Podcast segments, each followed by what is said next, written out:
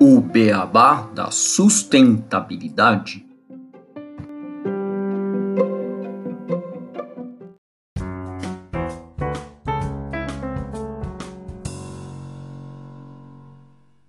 Bem-vindos ao podcast O Beabá da Sustentabilidade. Este é o episódio 106, Direitos Humanos e ESG nas Empresas.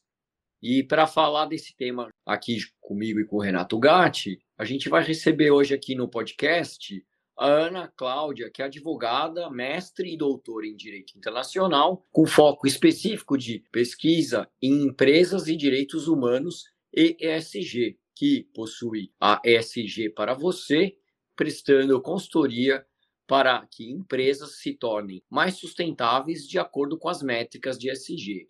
Ana Cláudia, Renato, tudo bem com vocês?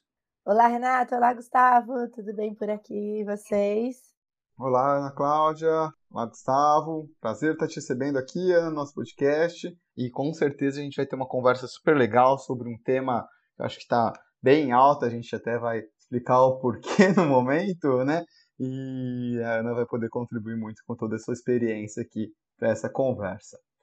Eu vou fazer uma contextualização rápida aqui com uma notícia para essa conversa que eu acho que não poderia ser outra a não ser do escândalo recente ligado às vinícolas do sul do país que encontraram cerca de 200 trabalhadores em situação análoga à escravidão. Essa notícia saiu em diversos jornais e portais e é lamentável encontrarmos cenas né, como essas nos dias atuais. Essa notícia, só para contextualizar, ela saiu agora, na última semana de fevereiro, primeira semana de março. A gente está gravando esse episódio no dia 1 de março de 2023 e tem rodado aí diversas discussões sobre o tema. E após a denúncia né, de três trabalhadores que procuraram a Polícia Rodoviária Federal em Caxias do Sul, também na Serra Gaúcha, uma investigação descobriu que a empresa Oliveira e Santana mantinha centenas de homens em uma pousada em Bento Gonçalves, no alojamento, os trabalhadores eram monitorados por câmeras, alimentados com comida estragada e submetidos a choques, espancamentos e spray de pimenta.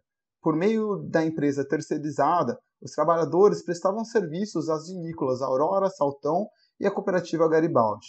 Após a investida do Ministério Público do Trabalho, 196 trabalhadores foram resgatados e retornaram à Bahia.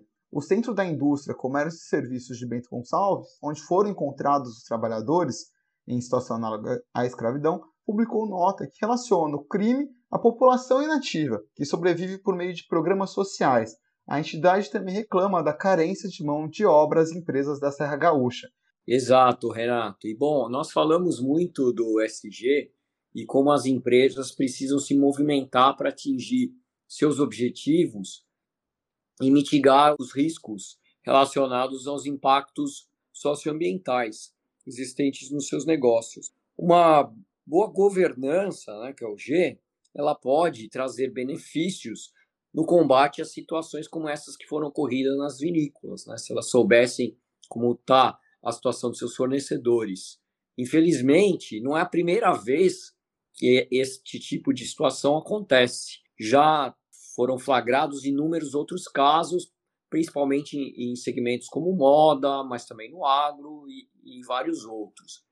E fica também para nós lembrarmos dos artigos 4 e 5 da Declaração Universal dos Direitos Humanos, onde o artigo 4 ele diz que ninguém será mantido em escravidão ou servidão. E a escravidão e o tráfico de escravos serão proibidos em todas as suas formas.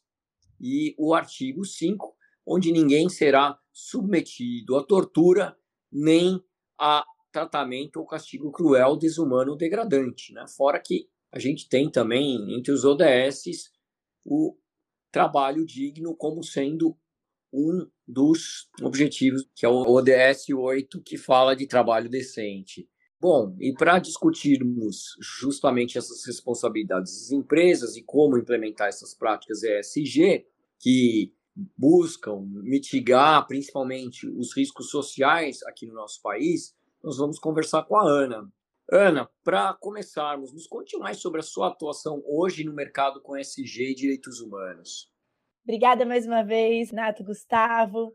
É uma alegria estar aqui, agradeço muito vocês pelo convite. Eu trabalho já com essa temática há muitos anos, sou advogada por formação e trabalhava no passado com temas, na verdade, completamente diferentes, ali voltados mais para o direito civil, processo civil. Era mesmo advogada ali em arbitragem, trabalhava em grandes escritórios.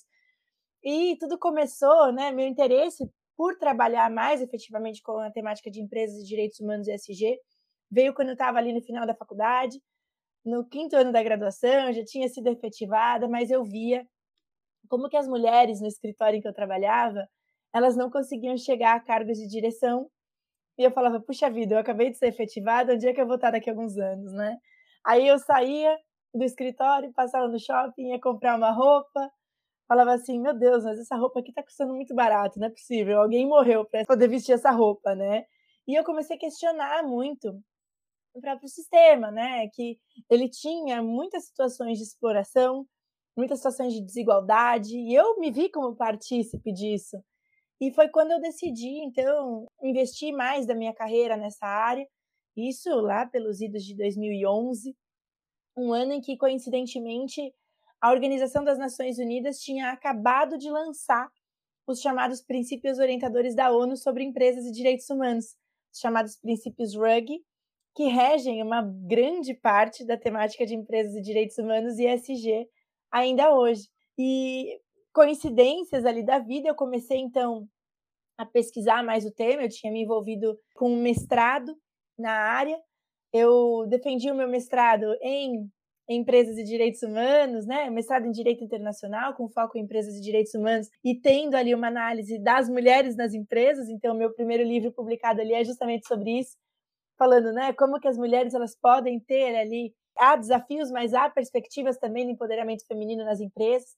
E foi onde eu realmente me coloquei como profissional da área, como acadêmica da área.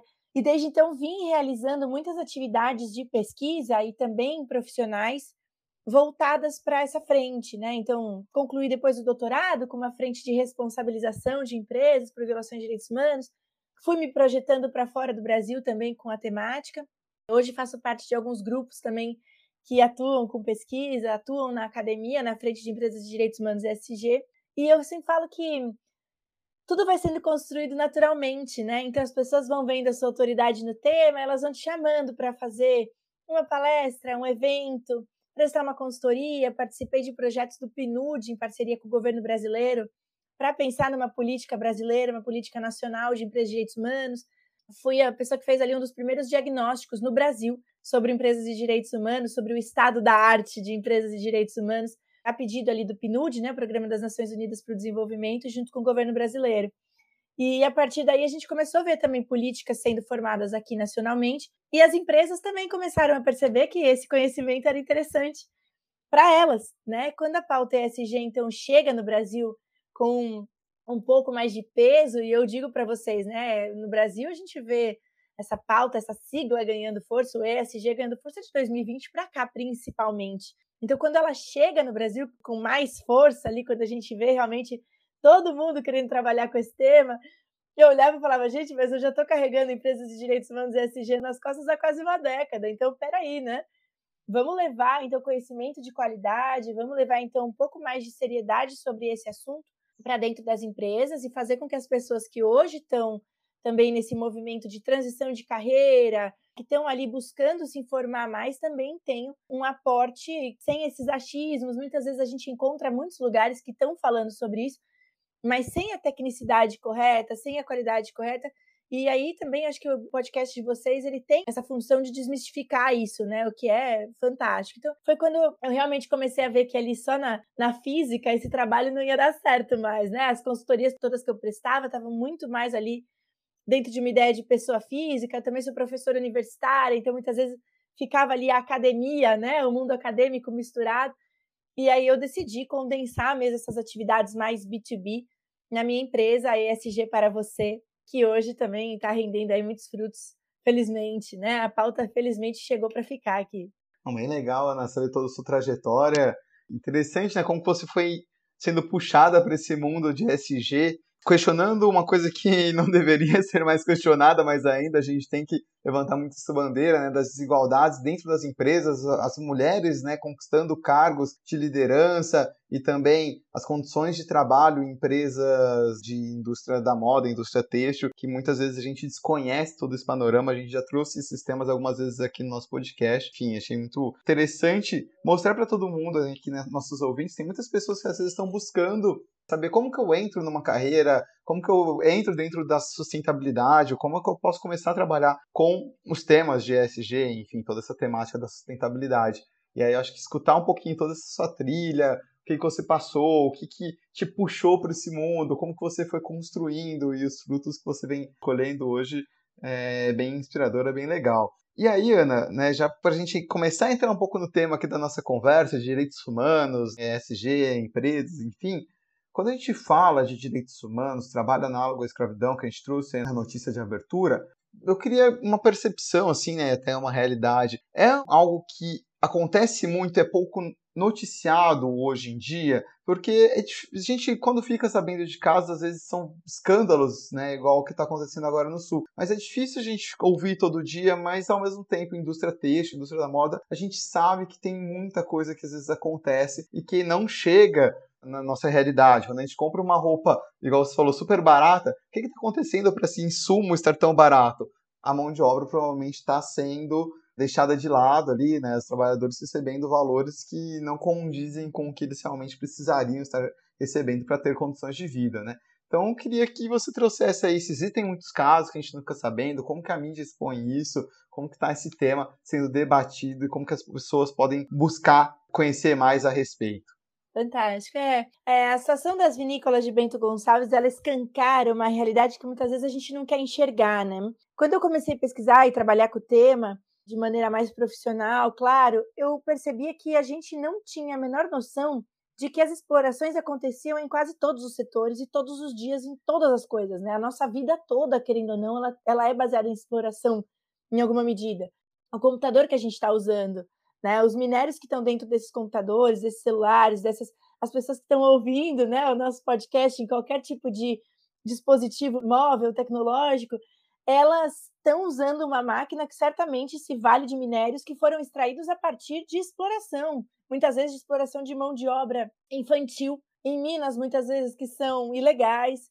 Aí você fala: "Não, então parei que agora eu vou usar aqui essa roupa, né? Não, essa roupa também teve ali provavelmente uma mão de obra análoga à escravidão, um acessório, algum alimento, o vinho. Então, a pessoa que estava lá fazendo um brinde, ela não sabia que o vinho dela estava pingando sangue. Então, quando a gente começa a trabalhar com isso e mergulhar muito nesse tema, a gente começa a perceber que a exploração ela faz parte de uma lógica de produção e esse é o problema, né? Quando a gente pensa em toda a terceirização, a função das cadeias produtivas hoje, o desconhecimento por parte das empresas sede ali de tudo que vem, de tudo que está numa cadeia produtiva e a falta de regulação, essa falta de regulação mais rígida, mais rigorosa sobre um controle que seja ESG, né, de ponta a ponta, como a gente fala, o resultado naturalmente vai ser exploratório, o resultado naturalmente vai ser de violação de direitos humanos. Chega um ponto até, acho que eu que trabalho muito com isso, é inevitável para absolutamente tudo que eu vou comprar. Eu falo, gente, quantas pessoas morreram para eu estar usando isso aqui? É até bom porque a gente começa a repensar também o nosso consumo em certa medida, né? Você vai falar, será que eu preciso mesmo disso, né? Muitas pessoas falam assim: ah, não, já está ali, né? Já foi explorado, vou comprar. Você fala, não, mas senão você vai continuar movimentando esse sistema. Que o sistema é exploratório. Acho que a ideia, então, que a gente precisa trabalhar aqui, não só no caso de Bento Gonçalves, não só no caso das vinícolas, mas para todas as cadeias produtivas, é ter um olhar mais rígido de um controle de qualidade e não ficar mais depositando a responsabilidade na terceirizada. No caso das vinícolas, todos os posicionamentos oficiais das empresas, das grandes vinícolas que foram mencionadas, todos os posicionamentos oficiais foram nós não tínhamos controle porque era terceirizada. Então, já havia uma assunção, eles já estavam assumindo que não tinham controle de cadeia produtiva. Mas se você entra no site, tem lá responsabilidade social, ESG, ingressaram no Pacto Global, uma delas era membro do Pacto Global.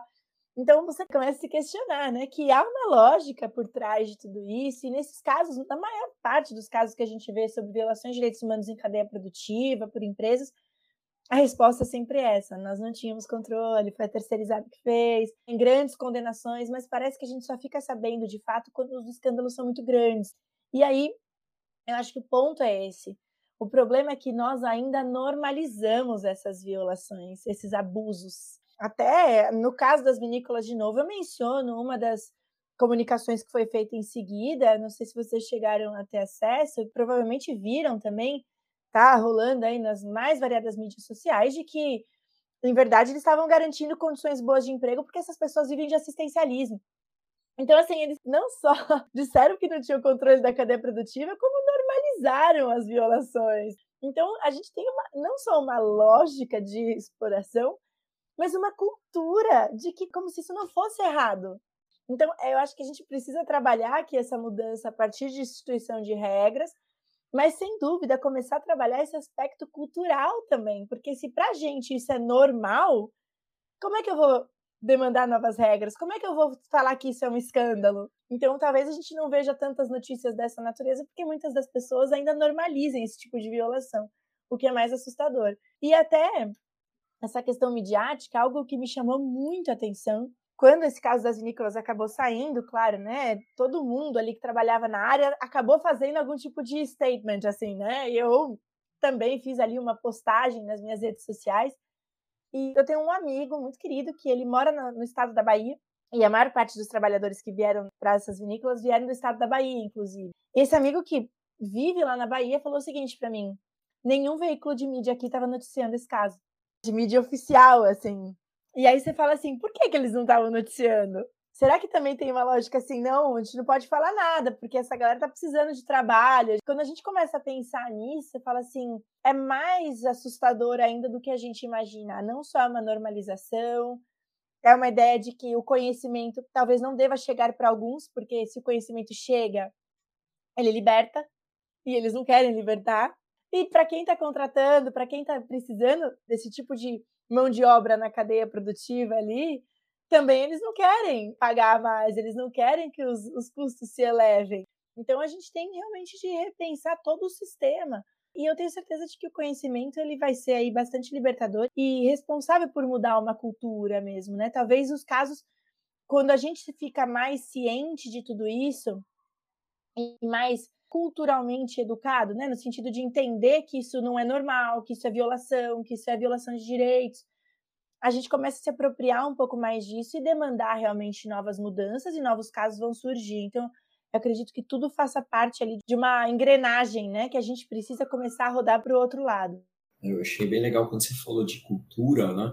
Porque eu acho que está tão arraigado na nossa cultura esse tipo de exploração que muitas vezes mesmo o explorado não percebe que ele está sendo explorado. Eu vejo muito assim, eu sempre trabalhei em organizações multinacionais e a gente via o sentido de exploração diferente de quem é brasileiro para profissionais de outros países, inclusive em escritório, né? por exemplo, de hora extra, de trabalhar até mais tarde, de ter que vir à noite, ter que vir nos finais de semana até sem receber hora extra em alguns casos, e as pessoas acharem isso normal porque é culturalmente até aprovável esse tipo de prática aqui no Brasil. E quando você contava essa história para alguém que está numa sociedade que abomina esse tipo de prática, não que não faça, né? Porque muitas dessas sociedades não fazem lá, mas acabam propagando esse tipo de prática em outras sociedades, né? Mas você via já o pessoal falando, não, mas isso aí não não está certo. Acho que é bem interessante que a gente precisa realmente romper com essa questão cultural aqui no nosso país em relação a esse tema. Eu ia até acrescentar, Gustavo, quando você comentou das empresas, sobre a questão salarial até, né? Porque muitas vezes a gente, quando você vai fazer um, quer se tornar uma empresa B, um dos critérios é a discrepância salarial entre o presidente e o estagiário, né? E quão grande que às vezes é uma discrepância salarial de uma pessoa que está tentando entrar na empresa e vai lá e recebe, sei lá, um salário mínimo para ter uma carga que estudou e está tentando crescer e quanto que aquilo realmente vai dar condições para ela mancar todo um custo de vida que tem por trás para ela conseguir se sustentar, conseguir crescer e não dá certo, mas ela fica com medo, pô, é o primeiro emprego, ou é o que eu estou conseguindo agora, e fica anos ali se esforçando, enquanto às vezes, ok, que é um cargo de um executivo, mas tem salários absurdamente discrepantes, e isso tudo impacta quando a gente fala de direitos humanos, de questões dentro das empresas, de uma cultura que passa despercebido. Né? Mas a Ana falou de tipos de exploração. É um tipo de exploração de uma mão de obra qualificada que muitas vezes está desesperada para ter um emprego, não consegue e aceita qualquer salário que está chegando para conseguir se colocar no mercado de trabalho. Né? Acho que a gente consegue ir tirando várias situações que estão muito arraigadas, que é difícil a gente começar a abrir a cabeça e quebrar essa cultura que a gente foi colocado. Sem dúvida. É o que eu vejo muito também em relação, né, quando eu falo que é um problema sistêmico mesmo, tudo isso está ligado a uma exploração de vulnerabilidades. Então, por exemplo, né, esses trabalhadores que foram ali submetidos a uma condição de tráfico de pessoas, porque não deixou de ser, e também de condição análoga à escravidão, a vulnerabilidade deles era: nós precisamos ganhar dinheiro. E aí a colheita da uva era ali momentânea, ela era sazonal, e era uma grande oportunidade de eles ganharem o dinheiro para poder levar de volta para as famílias deles na região em que eles viviam. Então, a exploração é da vulnerabilidade. Olha, eles estão precisando de dinheiro a qualquer custo, a gente faz uma proposta ali dizendo que eles vão ganhar bastante, mas quando chegar aqui, as condições vão ser completamente degradantes e eles vão se sujeitar, porque eles estão precisando desse dinheiro. E de qualquer dinheiro. Então, qualquer coisa que você dê para eles, essa é a visão, tá, gente? Não tô falando que eu concordo com isso. Tá bom, né? Aí quando você pensa assim, a pessoa também que entra numa organização, né? Vou até puxar por um caso de uma mulher, vai também. A gente tá entrando no mês de março, acho que tem que trazer essa pauta também. Uma mulher, muitas vezes, ela é ali jovem, estagiária, tá trabalhando numa grande empresa, num grande escritório, onde quer que seja, né? Numa grande organização e o chefe dela começa a assediá-la muito. E ela fala assim: gente, se eu falar, se eu levantar a voz, vai ser a minha palavra contra a palavra de um chefão. E eu corro risco não só de perder meu emprego, mas eu estou começando minha carreira agora. Eu não posso falar.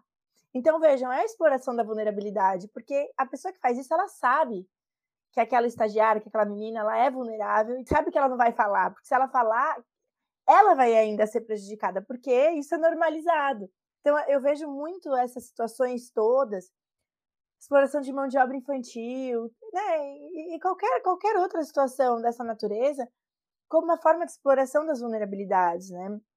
A gente fala muito isso para tráfico de pessoas, mas isso vale para qualquer tipo de violação aos direitos humanos. Ah, não, essa pessoa que está começando também, vamos pagar um salário mais baixo para ela, porque ela vai se sujeitar a qualquer coisa nem que seja para ela comer o pão que o diabo amassou aqui na empresa, mas como ela quer entrar nessa carreira, vamos explorar. E a gente normaliza, a gente internaliza, a gente não questiona, porque há todo um receio dentro do mundo corporativo, há todo um receio no mercado de trabalho, e há necessidades, então a necessidade de pagar as contas, a necessidade de sustentar a família, de pagar uma faculdade, são essas as necessidades que são reconhecidas. E por conta disso que a exploração se perpetua na maior parte das vezes entra também aqui na, na conversa, né, mas eu não queria deixar de trazer esse caso que foi, a gente falando de direitos humanos aqui, o caso lá dos Yanomamis, que a gente teve recente, que pode não estar ligado diretamente a um trabalho, mas era uma mineração que explorava mão de obra e uma vulnerabilidade. Então, assim, a gente começa a ver essas explorações de vulnerabilidade, como que elas estão disseminadas por aí, e às vezes a gente demora até para tomar conta da realidade. Dos Yanomons ficou meses ali sem a gente saber de notícias, de repente explodiu também nessa bomba, e aí todo mundo ficou preocupado, ah, os a gente tem que salvar eles. Tem, realmente, mas o que a gente poderia ter feito antes para evitar que aquilo chegasse à situação que chegou a acontecer, da mesma forma que com as vinícolas e todos esses casos que a gente está conversando, né? Renato, nesse caso dos Yanomamis, ficou muito visível também a questão da exploração do ouro então, para além da, né, de toda essa violação aos direitos humanos dessa população indígena, que é altamente vulnerável, ficou escancarado como as empresas que precisam do ouro para fazer joias, muitas joalherias também foram expostas, e não só nacionais, mas também toda a questão de exportação de ouro ficou exposta nesse mercado das joias, do luxo, que também se vale de minérios extraídos de uma região que é, deveria ser altamente protegida e com uma, um grupo vulnerável que também precisava ser altamente protegido.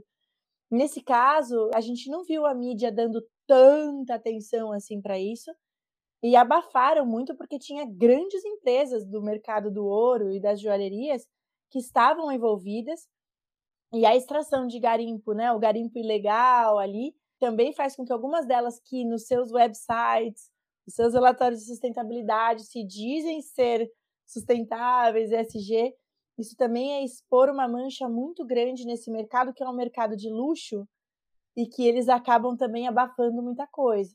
Eu acho que aqui a parte de mineração fica muito claro para a gente. Eu diria que mais uma situação em que a gente começa a ver, nossa, peraí, então quer dizer que esse anel lindo aqui que eu estou usando, essa pulseira também é feita com fruto de muita exploração aos direitos humanos, ao meio ambiente, muitas questões de corrupção ligadas a isso.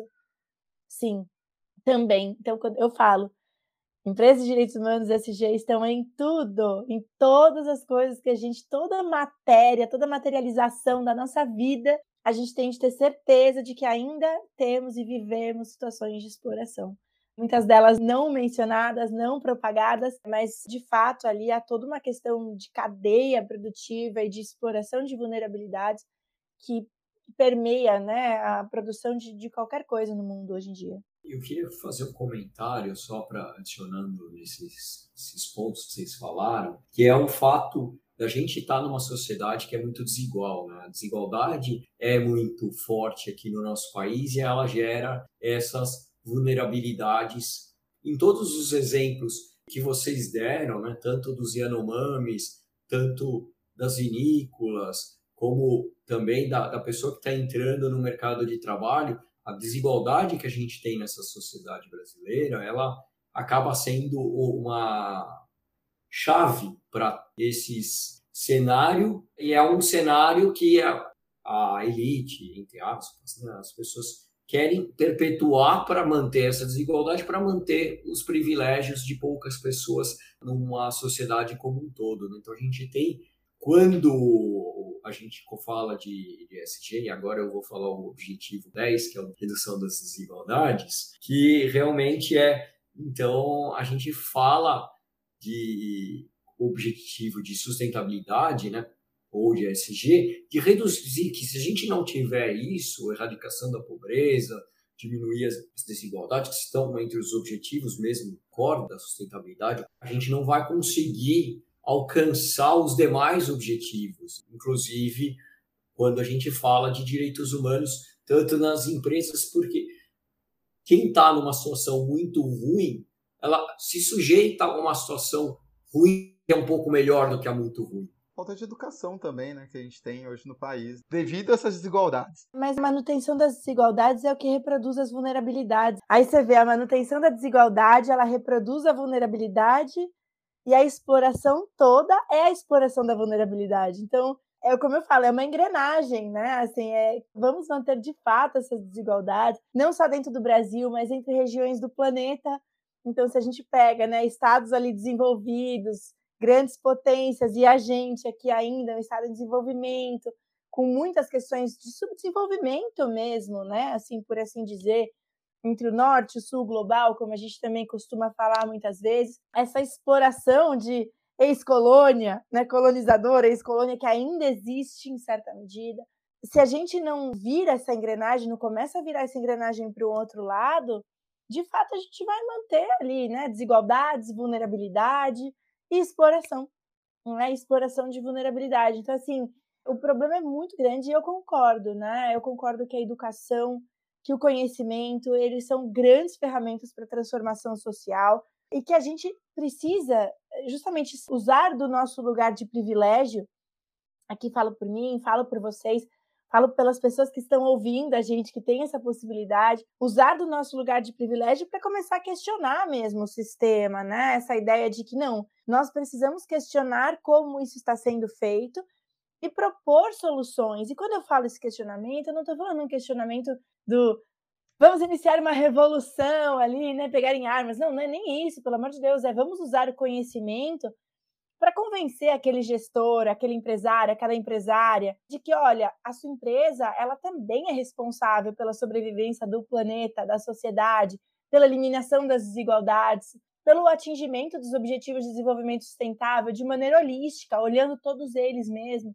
O que você, empresário, que você empresário, e aqui não importa o tamanho da empresa, pode fazer dentro do seu business para que você não mais seja um agente explorador. Então, acho que aqui a gente precisa do conhecimento, a gente precisa da educação e precisa de oportunidades como essa para a gente falar, levar isso para as pessoas e começar a mudar essa cultura, tirar essa ideia de normalizar violações, normalizar exploração e questionar mesmo as vulnerabilidades. Falando um pouco de empresas, sim, é, que a gente está comentando aqui, né, Ana?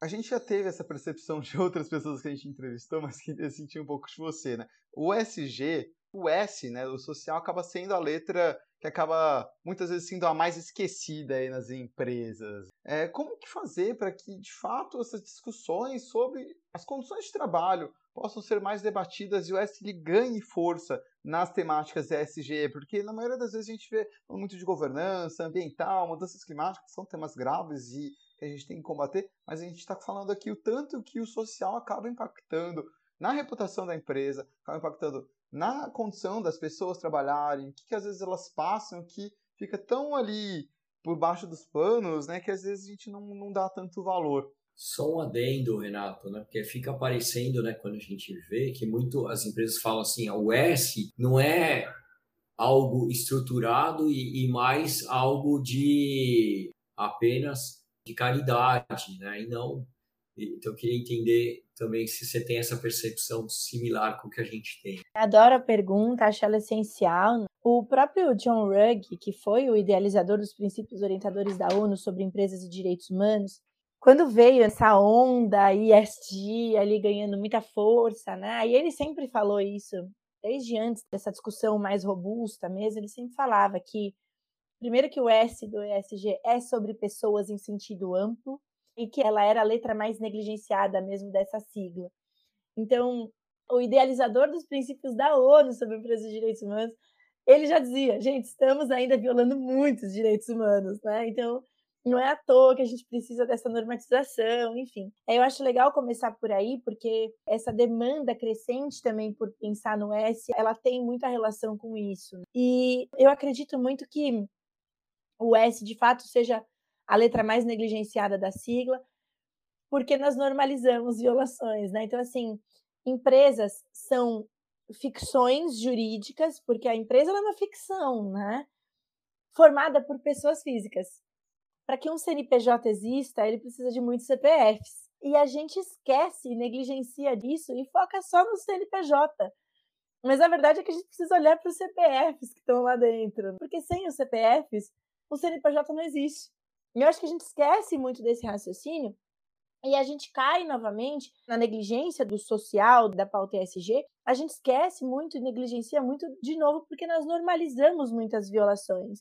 Então, a gente normaliza muitas vezes a pessoa trabalhar 50 horas seguidas e não receber um salário, a gente normaliza e muitas vezes romantiza algumas situações. Por exemplo, eu tenho uma frente acadêmica também, né? Eu sou pesquisadora, faço pós-doutorado, e a academia existe uma romantização do acadêmico como alguém que faz um voto de pobreza. E a gente se sujeita a cada coisa que é absurda. Quantas foram as coisas que eu já fiz, que eu já vivenciei, já vi outras pessoas vivendo que elas não, nem são pagas por fazer alguns trabalhos, que você fala assim, meu Deus, isso é quase que uma semi-escravidão também ali. Mas é, um, é toda uma romantização de que, nossa, conhecimento, não, é gratuito. Não, não é, né? Você está trabalhando também. É uma visão exploratória. Estou tentando trazer dentro de outros temas, para além do que a gente já falou, para que a gente comece a perceber como muitas vezes a gente romantiza determinadas situações ou normaliza elas, e quando na verdade elas não deveriam ser normalizadas. Quando você está ali doando o seu tempo, doando também a sua expertise, se colocando ali numa coisa que é onde você passa a maior parte do seu tempo, e você deveria ser valorizado por isso.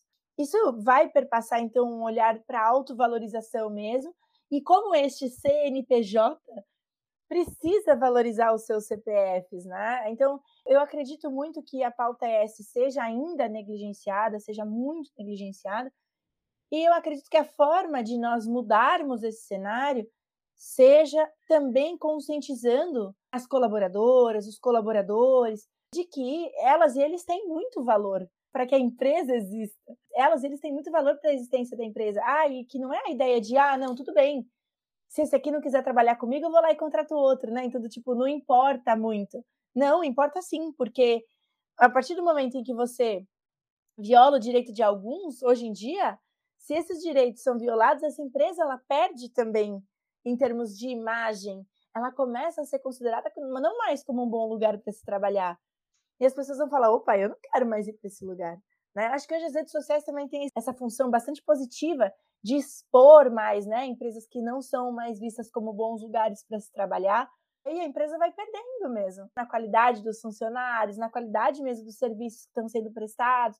Né? Então eu vejo que hoje a forma para que a gente consiga fazer e, e demonstrar para uma empresa que ela precisa investir mais em programas de diversidade e inclusão, que ela precisa investir mais num tratamento mais digno, mesmo dignificado, né, para os seus colaboradores e para suas colaboradoras, é na imagem, é no bolso, falar, olha, tua imagem vai ser afetada, as pessoas vão começar a boicotar vocês, é no real boicote. Então, assim, quantas foram as pessoas que falaram, não vou mais tomar vinho dessas vinícolas, mas é um boicote que tem que ser efetivo, então não compra mais mesmo, não vai falar, não vou comprar agora.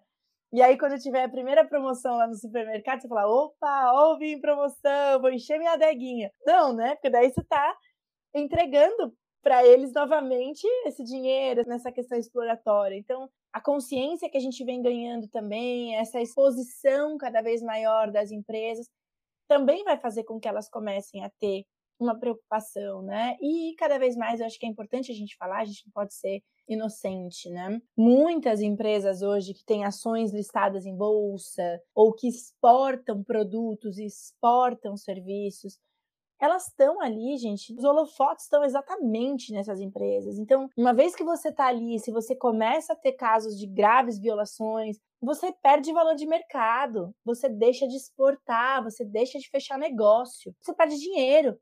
Hoje, acho que a melhor forma de a gente conseguir demonstrar essa importância, para além dessa consciência que eu trouxe antes, é você falar que ela vai perder dinheiro. E vai. E não é que ela, olha, talvez. Não, você vai perder dinheiro. Então, o S precisa ter um investimento maior também por conta disso. Né? Você precisa ter esse olhar mais acurado para a proteção aos direitos humanos em todas as fases de uma cadeia produtiva, todas as outras pautas que estão relacionadas a pessoas. Isso está relacionado a tudo, né? Direitos humanos como um todo, porque a empresa vai perder dinheiro. Quem hoje regula essa temática, ainda que minimamente, está mandando ter tantos números de pessoas, de diversidade nos boards. E quem investe também vai começar a questionar: opa, peraí, essa empresa aqui está falando que está aqui no índice de sustentabilidade, mas está sendo condenada por trabalho análogo à escravidão? O que, que é isso? Esses casos vão começar a crescer e ela vai perder muito dinheiro. E aí é aquela coisa: muitas delas têm isso no risco já. Não, tudo bem, se eu for condenada, tá ali, eles já têm meio que um, um capital separado para um determinado tipo de ação judicial. Só que esse valor, esse risco vai crescer tanto que para elas não vai mais fazer sentido, né? Não vai deixar de fazer sentido continuar explorando, violando. Não, peraí. Melhor eu reinvestir o meu capital, investir minha energia, meu tempo, meu dinheiro em pensar em programas que mitiguem esses possíveis impactos no futuro. Então, eu vejo isso como positivo. Acho que litigância aí também é bem importante. Né? A advogada aqui falando, né? A advogada que habita em mim. Litigância é muito importante. Para questões climáticas, a gente tem visto muito litigância climática estratégica contra corporações por violações ao meio ambiente. E isso, em caso de direitos humanos, também vai crescer consideravelmente. Eu tenho essa crença também que vai impulsionar e vai mexer e vai tentar cercar as empresas que acabam violando os direitos humanos. É, eu acho que é muito importante isso, porque vai ensinar pelo exemplo, né? porque a gente vê do jeito que as empresas ainda estão sendo gerenciadas, boa parte delas, eu, eu já trabalhei em uma empresa que tinha esse valor separado aí já, porque sabia que ia ter problemas de multa e tal, mas que ao mesmo tempo, como isso nunca saiu em nenhum lugar, ninguém sabe e tá tranquilo. Mas a partir do momento que o mercado pede isso, aí e as pessoas começam a olhar, a primeira empresa que é pega e vira exemplo, as outras também começam a ter uma outra visão. Não, pô, eu tô lá na Easy também, e mesmo que eu faça um jogo duplo aqui, eu vou ter que começar a fazer não o SG real e não um só para dizer que eu estou fazendo. É, o greenwashing fica escancarado, né? Aí, sem dúvida. Tomar cuidado com o greenwashing, eu acho que até para os ouvintes buscar se informar, né, sempre, né, né sobre as práticas reais dessas empresas. A gente já falou várias vezes aqui e você deu exemplos né, de você consumir ser um ato de guiar as ações e as empresas que vão crescer no futuro sustentável, porque a partir do momento que você escolhe uma empresa que tem uma prática tanto social como ambiental que seja benéfica, ela vai se beneficiar disso e seus produtos vão começar a se valorizar mais. Se você tem uma empresa que não está olhando, apesar de estar situadas às vezes em índices, ter acordos assinados, fazendo meio que um greenwashing, mas ela não tem ações reais, isso vai acabar causando impactos para que essa empresa perca valor no tempo e deixe de existir. Então ela vai ter que começar a investir de fato em interações reais. Os consumidores, sabendo disso, buscando se informar, a gente tem redes sociais, a gente tem acesso a muita informação hoje. Né? Isso tudo traz uma força para que a gente possa buscar cada vez mais essas informações e está sabendo se aquela é uma empresa que valoriza os direitos humanos, valoriza as pessoas, seus funcionários, o que, que eles estão fazendo e também as outras práticas do ESG. Bom, a gente falou bastante aqui sobre as questões de direitos humanos, falou muito sobre conscientização também das pessoas, as desigualdades, como que as empresas às vezes podem olhar né, para estarem dentro dessas ações de valorizar cada vez mais os seus produtos, praticando realmente o que ela está propondo e não só ali no papel e no fundo não está executando isso, desvalorizando seus produtos. Para a gente fechar aqui a conversa, queria que você deixasse aí, né, fazendo uma amarração de praticamente tudo isso que a gente conversou, uma mensagem final e talvez uma dica aí para as empresas que queiram valorizar mais, implementar cada vez mais o SG por onde que elas possam começar, principalmente trazendo o S cada vez com mais valor. Bom, muito obrigada. Quero agradecer muito vocês pelo convite. A conversa é muito boa, por isso que passa rápido. Sempre falo, né? Quando a conversa é boa, a gente não vê o tempo passar, né? Então, quero agradecer vocês muito. Quero agradecer quem está aqui ouvindo também. E eu acredito muito que quando nós estivermos ali mais alinhados mesmo e de verdade aos princípios de sustentabilidade, o E, o S, o G, e aqui a conversa foi muito sobre o S, a gente vai acabar vendo esses resultados também na sociedade. Olhar para um mundo mais sustentável faz parte de todos nós. As empresas que não investirem nisso neste momento, elas não sobreviverão. Eu sempre falo que sustentabilidade é uma questão de sobrevivência planetária e corporativa também. A empresa que não investir em sustentabilidade de verdade, né, em programas de sustentabilidade de verdade, então não só sob a ótica do E, mas aqui com esse olhar muito forte para o S, elas vão deixar de sobreviver em alguma medida. Primeiro, porque a gente tem ganhado cada vez mais conhecimento em relação a isso. Segundo, porque cada vez mais há normas também que hoje regulam esse tema.